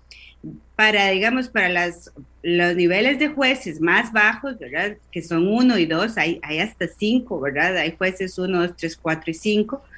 Pero las, las más bajos, los jueces que entran de primero, los uno y dos, el 65% de las personas nombradas son mujeres. Incluso em, eso se mantiene más o menos hasta la categoría número 3, pero ya cuando pasan a los jueces 4 y 5, que son los jueces más altos, ¿verdad? de mayor rango, eh, ahí se invierte completamente el porcentaje. Y el porcentaje de mujeres llega apenas al 24 28%, ¿verdad? Entonces, usted ve, y bueno, y en la magistratura, ya lo dijo Marcia, ahora de la Corte 22 personas, 8 son mujeres. Entonces, conforme se va eh, aumentando la jerarquía de los puestos, la brecha de género es mayor. Esto es un indicador, digamos, clave de que hay ahí obstáculos en el camino y y, y, eso a pesar de que las mujeres tienen mejores notas en los exámenes de ingreso a la carrera judicial, pero se quedan rezagadas por diversos obstáculos. Entonces, esos son los obstáculos que hay que atacar con acciones positivas.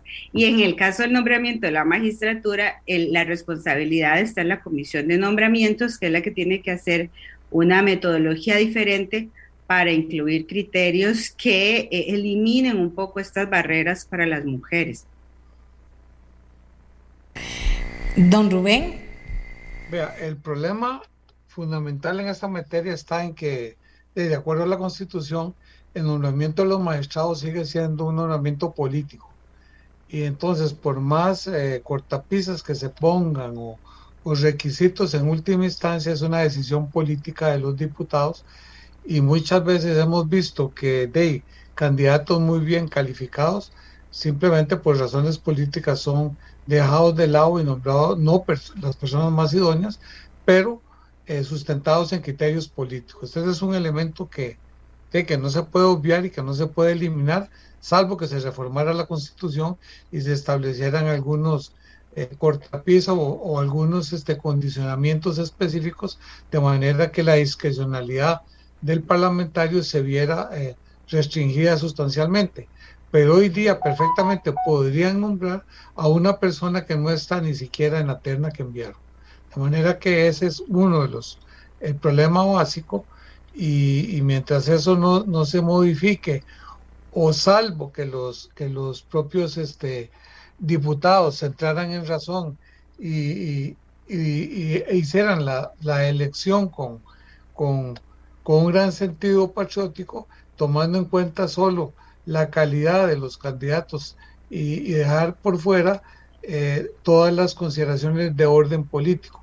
Entiendo que en este caso concreto ha habido muchas presiones para que se elijan a determinados candidatos que no son necesariamente los más idóneos y, lo peor de todo, según me dicen, no me consta, estoy hablando por lo que me han dicho, que esas presiones vienen de magistrados de la, de la de la propia Corte, lo cual me parece sumamente grave porque me parece que ellos no deberían intervenir directamente, evidentemente no lo hacen, pero tampoco deberían intervenir indirectamente.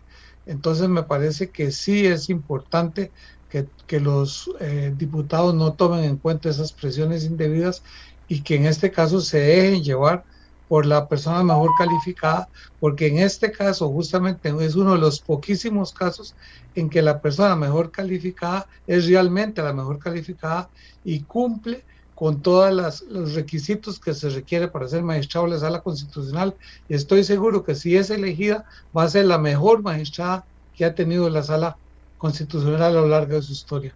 Y doy fe por eso, porque durante mis 37 años de profesor en la Facultad de Derecho, en los cursos de grado y posgrado, la mejor estudiante mujer que tuve es justamente la persona que encabeza la lista, que, que, que recomienda la comisión, la comisión calificadora. Es una persona realmente fuera de serie, muy inteligente, con una gran preparación académica en Derecho Constitucional en Francia y con una experiencia de 26 años como letrada de la Sala Constitucional. Un candidato como estos se presenta cada 20 o 30 años, así que sería una estupidez de parte de los diputados desperdiciar la posibilidad de elegir una persona fuera de serie en el cargo de magistrada de la Sala Constitucional. Miren, eh, ahora vamos a hablar con nombres y apellidos de esa señora porque tengo mucho material que nos, que nos, que nos llega hablando bien de ella. También nunca me ha pasado tan, tan, tan claro que mucha gente apoyándola de adentro del Poder Judicial, pero, pero temerosos de que se estén dando situaciones difíciles, hasta reuniones que podría estar propiciando un magistrado para promover que no votaran por esta señora. Pero ahora vamos a hablar de ella también, eh, eh, porque creo que merece la pena. Ya don Rubén la introdujo un poquito, un poquito bastante, diciendo, imagínense lo que dijo, pero vamos a hablar un poquito más de ella ahorita. Eh, doña Marcia Aguiluz. Sí, yo, yo, quería retomar algunas cosas que mencionó don Rubén. creo, en el fondo, efectivamente, este es un nombramiento político y hay algo muy importante y es la voluntad política. ¿Qué quieren los diputados y diputadas? Despedirse haciendo un nombramiento de lujo con base en los mejores criterios, eh, avanzando hacia una deuda histórica de, dar un poquito más de igualdad a las mujeres, o seguir manteniendo prácticas poco transparentes que responden a intereses que lamentablemente no sabemos. A mí me parece gravísimo esto que señala don Rubén de, la posibilidad de que magistrados internamente estén haciendo lobby o estén vetando este tipo de elecciones. Recordemos que una de las características más importantes para nombrar a alguien es que esa persona sea independiente. ¿Independiente de quién? Independiente de todos los grupos de poder. Y en grupos de poder me refiero a los que están afuera y los que están adentro del Poder Judicial, ¿verdad? Porque como persona, ustedes, personas que nos escuchan, queremos que si vamos a llevar un asunto a la sala constitucional, la persona que esté votando ese asunto no tenga que preguntarle a fulanito o a fulanita cómo tiene que votar, no tenga que ver si nos estamos enfrentando a un empresario, a una persona poderosa, no tenga que ver quién es esa persona para decidir si nuestros derechos han sido violentados o no. Entonces la independencia tiene que garantizarse hacia personas que están afuera del Poder Judicial y también hacia personas que están adentro del Poder Judicial. Y sería realmente muy lamentable y, muy preocupante que magistrados estén incurriendo en estas prácticas de hacer lobby eh, que realmente deben ser cuestionadas. Y cualquier diputado o diputada que sea eh, eh, aproximado por un magistrado debería salir a denunciar, debería decir, debería hacer valer su independencia también como diputado y denunciar que este tipo de prácticas se están dando porque realmente es inconcebible para efectos de la integración de la Corte Suprema. Entonces hay un tema de voluntad política. Eh, ciertamente la Constitución establece una serie de requisitos mínimos, pero como Foro de Justicia hemos hecho algunas propuestas que quiero señalar y que solamente dependen de la voluntad política. Por ejemplo, señores diputados y diputadas, hagan público su voto y justifíquenlo. Digan por qué van a votar por una persona digan claramente cuáles son los atestados que esa persona tiene y qué les motiva a votar. Y eso no requiere ninguna reforma constitucional y reglamentaria. Hagan público su voto, motiven por qué votan. Por ejemplo, en el proceso de selección, tener la participación de personas expertas. Ya no, a mí me encantaría ver a don Rubén en un panel de expertos asesorando en el Congreso sobre quiénes son las personas idóneas con la experiencia que tiene don Rubén y otras personas en este país. Pero resulta que tenemos a diputados y diputadas que, son muy buenos en diferentes carreras, decidiendo quién es la persona idónea para la, para la sala constitucional. Si esta persona es constitucionalista y tenemos a diputados y diputadas que no saben de la materia. Entonces, por eso necesitamos personas expertas asesorando este tipo de procesos. Y lo otro, las entrevistas son clave. Generalmente las entrevistas se han utilizado para vetar a candidatos que son buenísimos o buenísimas. En este caso, eliminar el porcentaje estas son solamente algunas de las propuestas que hemos hecho como foro y que lo único que requieren es voluntad política. Entonces, yo celebro nuevamente, doña Amelia, que usted nos permita generar este espacio y cómo generamos esa voluntad política, generando discusión, presionando a los diputados y diputadas para que cumplan con responsabilidad su rol y en este caso, ya que van de salida y si quieren hacer este nombramiento, nos dejen el legado de nombrar a la persona más idónea porque nuestro país no está para darse el lujo de tener personas que estén rindiéndole pleitesía a los diferentes grupos de poder que están presentes dentro y fuera de la Corte Suprema. Eh, muchas gracias, muchas gracias. Eh, vamos a ver, eh, don Rubén, aquí, bueno, hay, hay de todo. Mejor sigamos el orden que tenemos, ¿de acuerdo? Y ahora volvemos a hablar con, con don Rubén. Evelyn. No, me, a lo de voluntad política, yo me uno para decir que la voluntad política además no nace así espontáneamente en este tema, lamentablemente. Ha sido un tema eh, que, que, se, que hemos denominado un dominio reservado. Un dominio reservado en democracia es aquellos temas que no avanzan, ¿verdad? A pesar de que mucha gente critica, mucha gente ha dado reformas y, con mucha gente incluso me refiero al relator de Naciones Unidas para la Independencia Judicial que eh, hizo una serie de llamados de atención por el sistema de nombramientos de magistratura. Em, eh, igual la ciudadanía, el foro de justicia, académicos.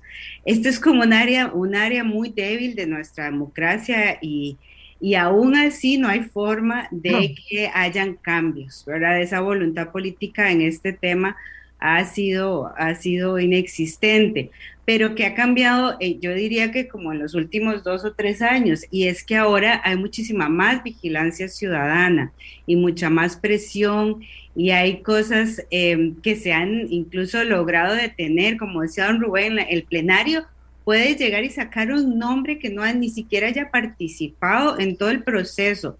Y eso se trató de hacer el año pasado en una de las elecciones de magistratura y la prensa reaccionó y la ciudadanía y la sociedad civil organizada reaccionó el mismo día y ese mismo día en la tarde estaban quitando eh, el nombre o, creo que ni siquiera este, recibió votos, pero eso antes se hacía, ¿verdad? Se, se, ponía un candidato, se sacaba de la manga en el último momento. Ahora, esta presión, ¿verdad? De espacios como este, de, de medios de comunicación, y, de la ciudadanía vigilando estos procesos, que, que estemos hablando incluso de las notas y de los mejores calificados ya es un enorme avance porque les pone, eh, los pone, digamos, a los diputados en, bajo la lupa, bajo el escrutinio público, no solo depende de su voluntad política, sino que están siendo vigilados. Y, y yo también agregaría que están siendo vigilados en una institución que además este, tiene una bajísima credibilidad, ha estado, ¿verdad? De los, y, más recientemente estas semanas, bombardeada con malas noticias de, por, por digamos, eh, actos relacionados con uso indebido de recursos. Entonces, es una institución que de por sí ya, ya tiene baja confianza de los, de los ciudadanos eh, y está en el ojo, digamos, de la tormenta por muchos cuestionamientos. En este momento, digamos, creo que la, la, la voluntad política debería de tomar en cuenta eso. Ahora, ¿cómo, ¿cómo quiero dejar yo a esta institución, a la Asamblea Legislativa? Y además, ¿qué legado le quiero dejar al Poder Judicial? Un Poder Judicial con qué tipo de magistrados para, para los próximos años que va, va a tener pruebas de de esfuerzo, como dicen, muy importantes. Entonces, ¿qué poder judicial voy a dejar? Eso, creo que eso sin la presión ciudadana y de los medios va a ser muy complicado de lograr. Y toda la información que tenemos es que esto después de Semana Santa se vota y que parece que ya hay línea, como dicen en la Asamblea Legislativa. Y esto hay de alguna manera que exponerlo para que los diputados puedan esto del voto público me pareció fenomenal, que puedan decir por qué sí o por qué no, que por qué vota por tal o por qué vota por cual, me pareció fenomenal. Doña Laura Chichilla está siguiendo el programa. Yo le pedí que la, que la podríamos llamar por teléfono para que ella se nos uniera y efectivamente aceptó la invitación, se lo agradezco mucho y la tenemos en línea telefónica. Doña Laura, muy buenos días, adelante. Eh, muy buenos días, eh, Amelia. Un gusto saludarte y también a quienes tenés en el panel. No sé a quiénes más. Escuché a la señora ministra, doña Marcela, eh, al estimable constitucionalista Rubén Hernández y a los demás que estén. quiero agradecerles como mujer, como una persona que ha estado muy preocupada básicamente por el balance necesario que tienen que tener los órganos eh, públicos de decisión eh, en diversos temas, eh, con el tema que están hoy desarrollando, sin lugar a dudas, una de las más importantes decisiones que le quedan por tomar a este Congreso es la elección de la próxima magistrada de la Sala Constitucional. ¿Y por qué digo la próxima magistrada? De una vez, de manera categórica, porque no es posible a estas alturas del partido cuando hemos logrado avanzar en materia de paridad en el Congreso, cuando ya se anuncian también gabinetes paritarios como parte de los esfuerzos, etcétera, etcétera, que no se nombre eh, como sustituta de doña Nancy Hernández a otra jurista. En este momento la sala tiene seis miembros, solamente una mujer, de manera que es obligada esa decisión eh, que, esa decisión recaiga en una mujer. Pero además, como bien ellos lo han manifestado, cuando analizamos el análisis que hizo la comisión, entre los primeros lugares hay nombres de mujeres. La primera candidata sacó casi una, sacó una nota perfecta. ¿Qué entonces, cuál entonces sería el argumento eh, que resulte razonable y convincente para hacer lo contrario?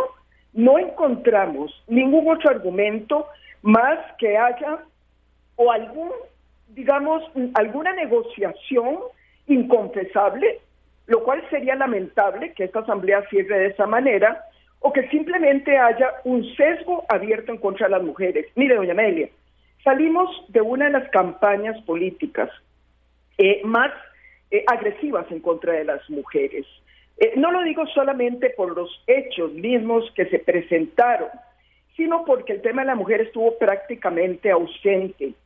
Yo, como muchos costarricenses, celebró ayer que los dos candidatos salieran hablando de la necesidad de amparar una agenda nacional. El tema de la mujer no estuvo ahí. ¿Qué nos está pasando, Costa Rica? No admitamos, y esto es un mensaje a las mujeres que nos escuchan, pero muy particularmente a las mujeres diputadas, yo sé que están levantando la bandera. Ayer hicieron una conferencia de prensa y yo la aplaudí.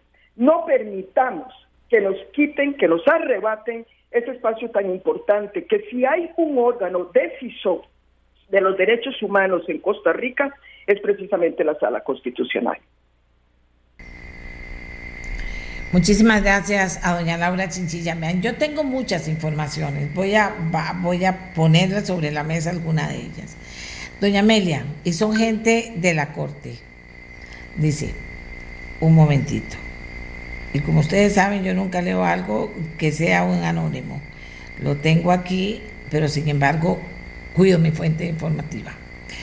La situación es complicada. El magistrado, tal, tal, nombre y apellido, está haciendo, eh, eh, está haciendo todo lo que pueda para que no elijan a la mujer que está en el primer lugar de la terna él quiere que le nombren a un hombre de su confianza que se llama tal, tal y tal.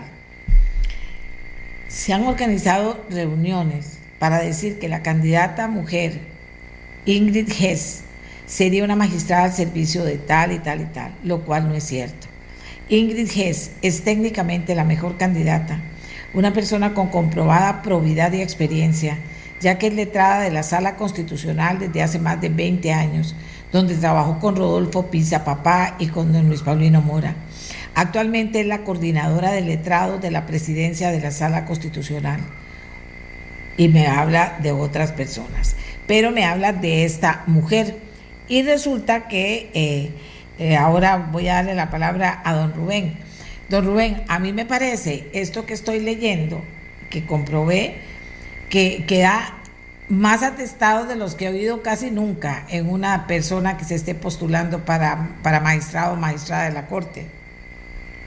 Efectivamente, ella es, es excelente en todo sentido. Tiene una formación académica de, primer orden fue, eh, primero tuve la maestría en, en, Derecho Público en la Universidad de Costa Rica, donde fue mi alumna durante dos años. Posteriormente sacó otra maestría en Derecho Constitucional de la, de la Sorbona de París. Y, y además, este, ella eh, hizo, eh, las tesis de ella siempre fueron premiadas con excelencia por la, alta calidad que tenían. luego tiene una experiencia en la sala constitucional inmediable de 20 a 26 años y que conoce perfectamente todo lo que, lo que ocurre al interno de la sala, conoce al dedillo la jurisprudencia de la sala y la evolución que ha tenido a lo largo de los años. Y además es una persona con una gran este, ecuanimidad y una gran madurez de juicio y creo que, que reúne todos los requisitos que requiere un magistrado, alguien para ser magistrado de la sala constitucional. Por eso digo que sería un desperdicio no nombrarla, porque pocas veces aparece un candidato o una candidata con esos eh, atestados eh, tan brillantes en todo sentido. De manera que yo no entendería jamás que la Asamblea Legislativa no votara a favor de ella. Es más, debería ser una, una elección unánime. ¿Qué piensa del voto público que se expuso aquí en el programa? Sí, bueno. Esas, esas este, macháfulas que se hacen escondidas y porque eh, de esa manera los diputados tendrían que justificar plenamente por qué votan en contra de una determinada persona que reúne todos los requisitos que se andan buscando para el cargo y por qué justifican su voto en favor de una persona que no tiene los atestados suficientes o la idoneidad comprobada para ejercer ese cargo. Me parece que sería una excelente medida y que aunque no está en, ninguna norma, creo que por un acuerdo interno del plenario podría establecerse que el voto sea público. Dice aquí Alex Fernández, muy independientemente de su género, no existe una candidata mejor preparada y más idónea que Ingrid Hess. No solo la admiro y respeto desde que era una estudiante excepcional y posteriormente una gran letrada de la sala cuarta, sino que en su rol de madre, esposa, hija y amiga también ha sido excepcional hasta hoy. Sacó una nota perfecta en la entrevista, excepto que hay una mano oscura meciendo la cuna su elección debería ser inminente, dice don Alex Fernández. Puede citar, puede citar mi nombre como fuente si lo estima conveniente. Sí, para que la gente vea que se está opinando, don, don, don Rubén también lo ha hecho. Eh, voy a darle la palabra ¿Por qué? Porque también hay que estar claro, de repente nos quedamos en la generalidad y resulta que no hay alguien que está de primera, que te sacó la nota mejor, que tal cosa está ahí, ¿verdad? Pero hay todo un movimiento para que no sea esa persona la que quede y que más bien quede un hombre que está impulsando, eh, que está impulsando otro magistrado, así, así es. Esa es la verdad y, y tengo que decirla porque aquí cada vez tenemos que ser más claros y decirlo con toda, con todas las palabras, las cosas para que se entienda mejor. Doña Marcia Aguiluz. Sí, yo, quisiera también mencionar otro efecto de, este, de que estas prácticas ocurran. Eh, y es el tema de qué pasa cuando candidatas y a veces candidatos que son tan calificados los desechan de manera tan absurda. ¿Qué es el efecto que esto tiene? Lo que pasa es que si yo soy muy calificada, no voy a presentar mi nombre porque me estoy sometiendo a un escrutinio injusto. Entonces resulta que doña Ingrid, yo no la conozco personalmente, respeto lo que se ha dicho y, me imagino que si tuvo nota perfecta será, o sea, es espectacular, me encanta ella y otras mujeres que asumo que están ahí participando, eh, resulta que doña Ingrid tiene dos maestrías, ha sacrificado parte de su vida para estudiar, cosa que en las mujeres, porque tengo que volver a insistir en el tema de las mujeres, no la tenemos tan fácil. Cuando yo decido sacar una maestría, le quito tiempo a mi familia. Cuando yo decido sacar una maestría, quiere decir que tengo que hacerme cargo del trabajo, de mis hijos y en las noches ponerme a estudiar. Entonces, doña Ingrid, la tomo ella como ejemplo, ha asumido todo este proceso de sacrificios en su vida para lograr esos estados y llegar a un proceso y tiene el derecho de ejercer la máxima, el, máximo rango en la Corte Suprema. Y resulta que tenemos 57 diputados que por razones que nadie sabe y, que son relaciones de poder, entonces deciden que nombran a alguien menos calificado. ¿Cuál es el mensaje? ¿Se volverá doña Ingrid a atrever a participar?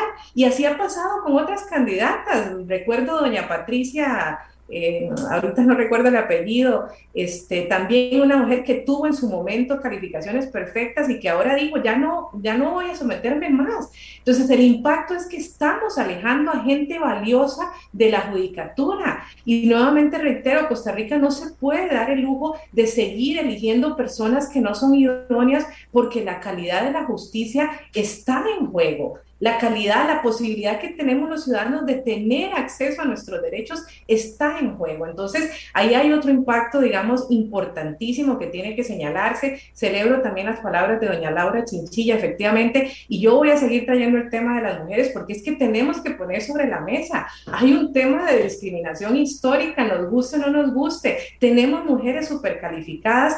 ¿Qué hace? Que realmente estemos en este momento discutiendo algo que debería ser una decisión fácil cuando tenemos mujeres tan calificadas.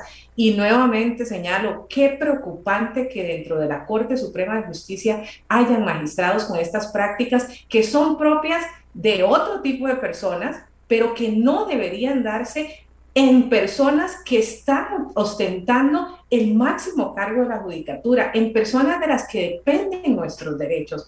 Ese tipo de prácticas tenemos que censurarlas y yo nuevamente hago una invitación a los diputados y diputadas a que transparenten y que denuncien si hay magistrados que están ejerciendo poder para que sea una elección que no esté apegada a quien tiene los mejores atestados, tienen que denunciarlo. Ese es el mejor, el mejor legado y esa es la forma, honestamente, de transparentar eh, la Corte Suprema. Yo asumo que, que esto también tiene que ver con que este año se elige presidencia de la Corte Suprema y seguramente querrán nombrar a personas que también jueguen la balanza ese tipo de, de matráfulas, de, de, juegos políticos, a mí en la Corte Suprema como ciudadana me preocupan y me parecen muy despreciables. Estamos hablando de las personas que ejercen el Poder Judicial, que tienen que ejercer el sistema de frenos y contrapesos, que tienen que garantizar la independencia, que tienen que garantizar nuestros derechos humanos y cómo puede ser posible que incurran en prácticas que realmente son muy censurables como ciudadana a mí me parece lo más preocupante y, y, de verdad un llamado para que, para que ejerzan la autocontención y un poquito de pudor, por favor,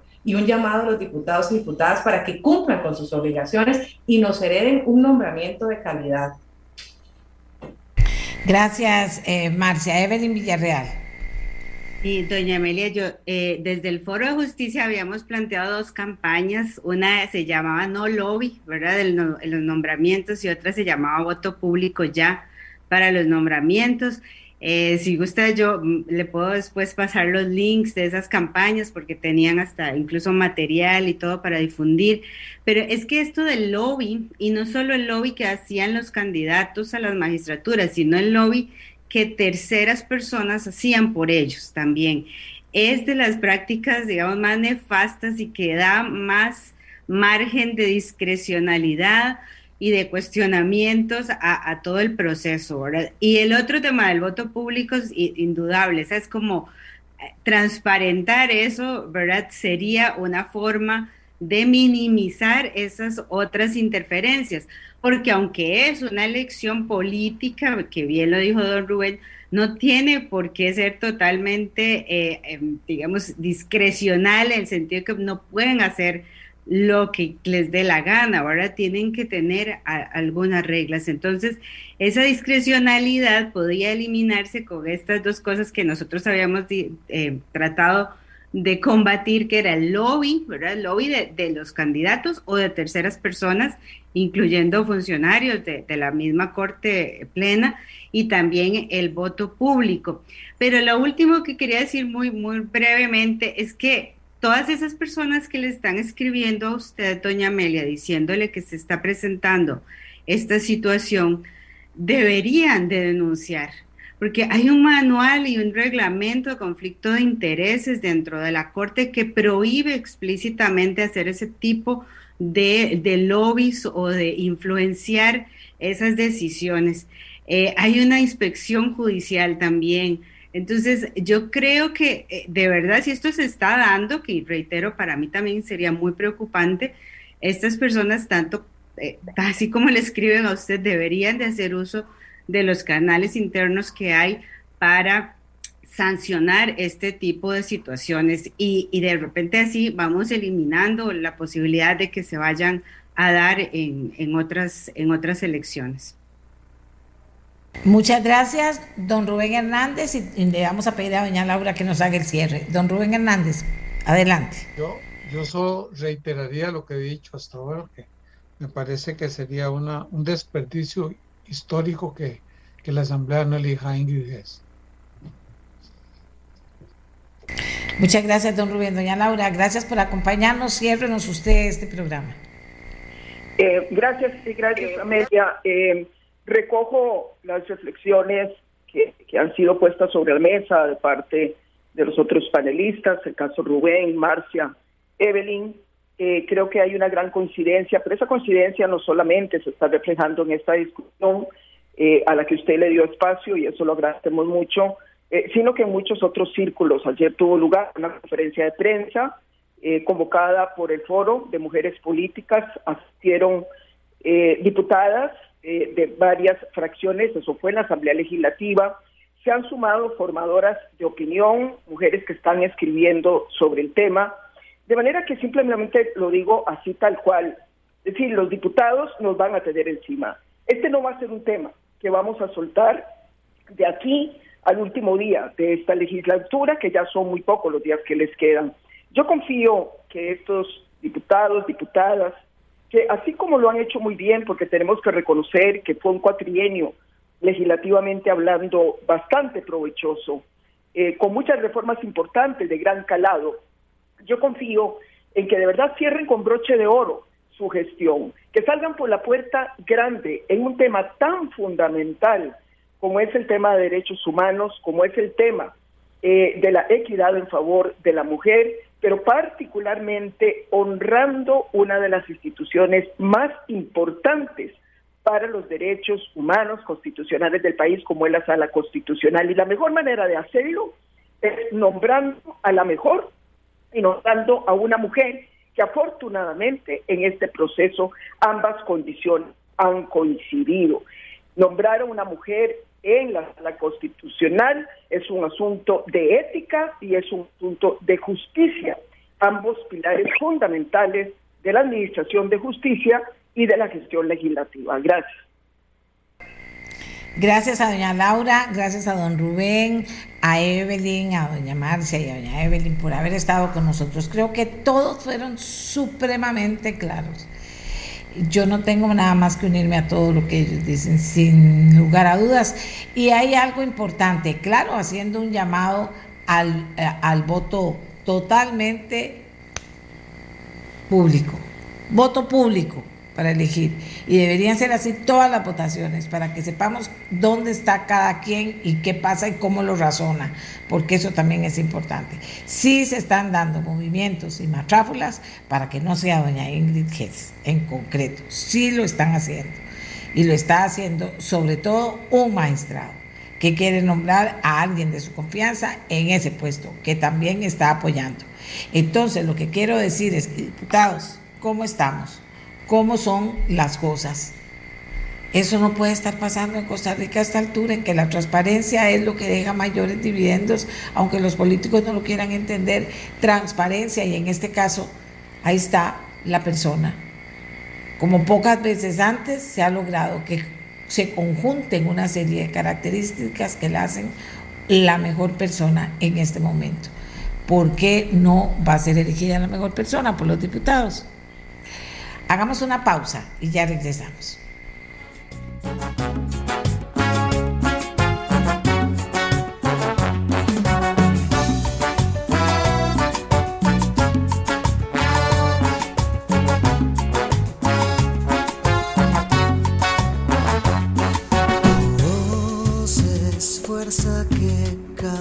Llegamos así al final de nuestro programa.